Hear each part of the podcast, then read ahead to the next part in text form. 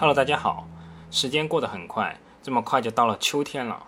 一般中报其实我觉得没有必要多说的。上市公司的经营上的变化不可能在短时间内发生什么巨变，即使是基本面变坏，那也是冰山慢慢的消融，基本上不会出现瞬间的崩塌这种情况。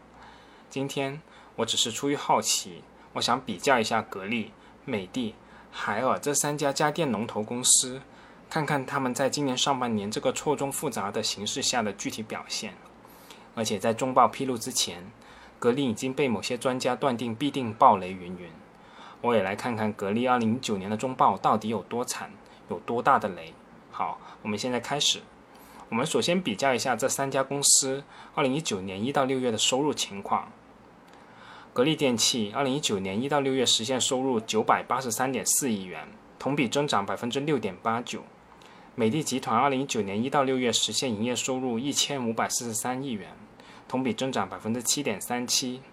青岛海尔二零一九年一到六月实现收入九百八十九点八亿元，同比增长百分之九点三八。我也制作了相关的图表，大家如果感兴趣的话，可以看一下音频后附的图片。从二零一九年一到六月收入的角度看，美的集团的收入是最高的，青岛海尔的收入增长幅度是最高的。而格力无论是收入规模和增长幅度都是垫底，这应该是网上所说的暴雷了吧？我们再看一下这个收入里面的内外销比例，格力电器二零一九年一到六月的内销比例达到百分之八十五点七五，而美的集团的内销比例在百分之五十九点六一，青岛海尔的内销比例在百分之五十二点七三，格力电器过分倚重内销的情况还是没有改变的迹象。而另外两家前辈早已做到内外销各占比百分之五十了，内外销齐头并进这样的局面。下面我们再来看一下这三家企业规模净利润的情况。二零一九年一到六月，格力电器规模净利润是一百三十七点五亿元，同比增长是百分之七点三七；美的集团规模净利润是一百五十一点九亿元，同比增长百分之十七点三九。青岛海尔归母净利润百分之五十一点五一，同比增长百分之七点五八。从归母净利润的角度来看，美的集团同样是表现抢眼的，但对于其百分之十七点三九的净利润增长速度，我是不太认同的。行业基本上就是个位数的增长，你来个百分之十七的增长，你又是抢了哪一家的份额呢？我个人估计，应该是本期合并了小天鹅全部业务的时候一些因素的影响吧。具体原因我没有兴趣去深究，因为光从表面上看已经能够大致得出这样一个结论了。当然了，如果看美的的半年报，我们就会看到美的的空调业务线上销售份额排名是第一的，而在2018年这个第一的位置是属于格力的，所以也可以这样认为，美的抢了一部分格力的市场份额。但看回格力净利润和收入的增长幅度，我基本上可以判断公司是处于一个良性发展的状态，起码暂时没有这个因素的影响。接下来我们再比较一下净资产收益率情况。二零一九年一到六月，格力电器净资产收益率是百分之十四点九五，美的集团净资产收益率是百分之十六点九七，青岛海尔的净资产收益率是百分之十二点二九。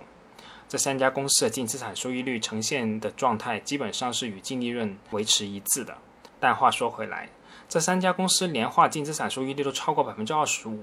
格力和美的基本上都超过百分之三十的年化 ROE，可以说在我们大 A 股里面是一等一的公司了。用一句流行的话来说，就是核心资产。下面我们再来看看净利润现金保障比率的情况，也就是看看净利润里面的含金量到底是怎么样的。二零一九年一到六月，格力电器净利润现金保证比率是百分之一百一十九点一，美的集团是百分之一百三十五点六八，青岛海尔是百分之五十八点三二。从这个指标来看，除了青岛海尔略差，格力和美的都是非常不错的。接下来我们再具体看一下这三家公司二零一九年一到六月空调品类的具体情况。我们先来看看收入。格力电器二零一九年一到六月空调销售收入七百九十三点二五亿元，美的集团是七百一十四点三九亿元，青岛海尔是一百七十九点五一亿元。而去年同期，也就是二零一八年的一到六月，格力电器空调销售收入七百五十八点二亿元，美的集团是六百三十八点七四亿元，青岛海尔是一百九十一点九四亿元。如果我们把2019年1到6月空调品类的收入情况对比一下2018年的同期表现，确实可以明显的看出，格力和美的在空调品类上的差距在大幅收窄。虽然在绝对金额上仍有一定的差距，但这个差额确实在缩小。你可知道，美的还在小家电、洗衣机等品类中称雄，而格力就只有空调了。你说这种状况值不值得担忧？算不算是暴雷？我个人认为是值得关注的。但我认为胜负乃是兵家常事，只要不伤筋动骨，下次就难保谁赢谁输了。所以对这一点我也不算是太担心。接下来我们再来看看空调品类实现的利润和毛利率情况。格力电器二零一九年一到六月空调品类实现利润二百八十五点七六亿元，美的集团实现利润二百二十九点二亿亿元，青岛海尔实现利润五十五点二五亿元。我们再来看看毛利率情况。格力电器是百分之三十六点零二，美的集团是百分之三十二点零八，青岛海尔是百分之三十点七八。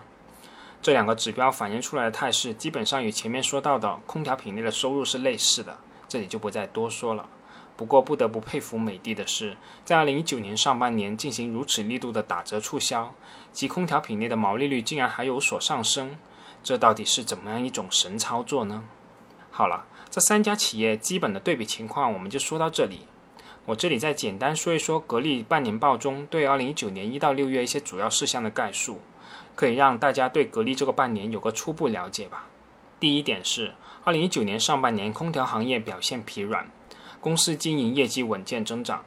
根据二维云网数据，二零一九年上半年国内家用空调零售量增长百分之一点五，零售额下降百分之一点四。拆分来看。线上渠道销量同比增长百分之二十一点三，销售额同比增长百分之十八点四；线下渠道销量同比下降百分之九点四，销售额同比下降百分之十点一。根据暖通空调资讯数据，上半年国内中央空调市场同比下滑百分之三点六。总体来看，二零一九年上半年暖通空调行业表现疲软。长期来看，鉴于国内空调市场每百户保有量相比日本等成熟市场仍存在较大的差距，三四线城市及农村市场逐步放量，印度、东南亚等国家地区经济增长，公司主业所处的暖通空调市场仍存在较大的增长空间。第二点是，产业相关趋势趋严，利好暖通空调领域龙头企业。二零一九年四月十五日，国家发改委。科技部发布了构建市场导向的绿色技术创新体系的指导意见。二零一九年六月十三日，国家发改委、工业和信息化部、财政部、生态环境部、住房城乡和建设部、市场监督总局、国管局等七部门联合发布绿色高效制冷行动方案。以上政策对制冷产品的能耗标准提出了更高的要求，为暖通空调行业后续的发展创新指明了方向。未来暖通空调行业的产业环境将更加有利于诸如格力电器等技术实力雄厚、产品品质好、品牌美誉度高、渠道管控能力强、成本控制优势显著、公司治理规范的龙头企业发展。对于这一点，针对说的是什么？我相信大家也都知道了吧，也不用我多说了。第三点是暖通空调业务引领行业，公司龙头地位稳固。据全球知名经济类媒体日本产经新闻的数据，二零一八年格力电器以百分之二十点六的全球市场占有率位列家用空调领域的榜首，自二零零五年起连续十四年领跑全球。根据产业在线数据，格力家用空调产销量自一九九五年起连续二十四年位居中国空调行业第一。自2012年首次打破国外品牌霸主格局以来，公司在国内中央空调市场的行业龙头地位稳固。根据暖通空调资讯发布的二零一九年上半年中央空调行业调研报告，格力中央空调以百分之十五点二三的市场占有率继续领跑国内中央空调行业，延续了二零一二年以来蝉联国内中央空调市场占有率第一的态势。在二零一九年博鳌房地产论坛上。格力荣登2019年中国年度影响力房地产供应商 TOP 十榜单，以打造健康舒适生活、实现绿色节能发展，助推房地产行业创新多样化发展，彰显了公司服务地产行业的品质与专业实力。在轨道交通领域，格力中央空调凭借核心技术与卓越品质，现已覆盖北京、广州、深圳、天津、武汉等二十六个城市高达七十条地铁线，成为我国轨道交通领域重要的空调设备供应商。第四点是，常年家电企业专利授权量榜首，自主研发实力得到广泛认可。根据国家知识产权局今年年初披露的数据，在二零一八年，我国发明专利授权量排名前十位的国内企业中，格力电器以一千八百三十四件专利授权量位居第六，较上年同期上升了一位。二零一六年、二零一七年和二零一八年，格力电器连续三年进入全国前十。稳居家电行业第一。根据中国专利保护协会二零一九年四月二十六日发布的《二零一八年知识产权领域最具影响力创新主体》，格力电器位居第二，稳居家电行业第一。第五点是，高端装备再添新突破，六轴工业机器人研发成功，入选智能制造试点示范项目。格力电器进军工业机器人领域以来，始终坚持自主创新的发展道路。经过刻苦攻关，以实现工业机器人核心零部件自主研发和生产。公司工业机器人用高性能伺服电机及驱动器达到国际先进水平。格力工业机器人伺服电机功率密度、过载能力等性能指标达到国际领先水平。公司掌握了机器人伺服电机、控制器、减速机三大核心技术。格力高端装备在满足企业自身自动化改造升级的同时，也进入市场，助力其他制造企业进行产品制造优化升级。今年八月初，广东省工业和信息化厅发布了二零一九年广东省智能制造试点示范项目名单，格力智能装备六轴工业机器人的研究开发成功入选智能制造试点示范项目。第六点是，在担关键核心技术攻关任务。以自主创新助力制造强国。二零一九年的八月十二号，格力电器二零一八至二零一九广东省重点领域研发计划项目启动会在格力电器举行。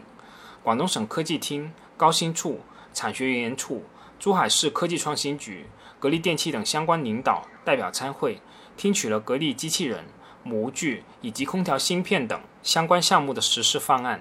格力启动高性能小型机器人专用伺服系统关键技术研究、模具及装备制造业智能制造系统集成技术研究与示范应用、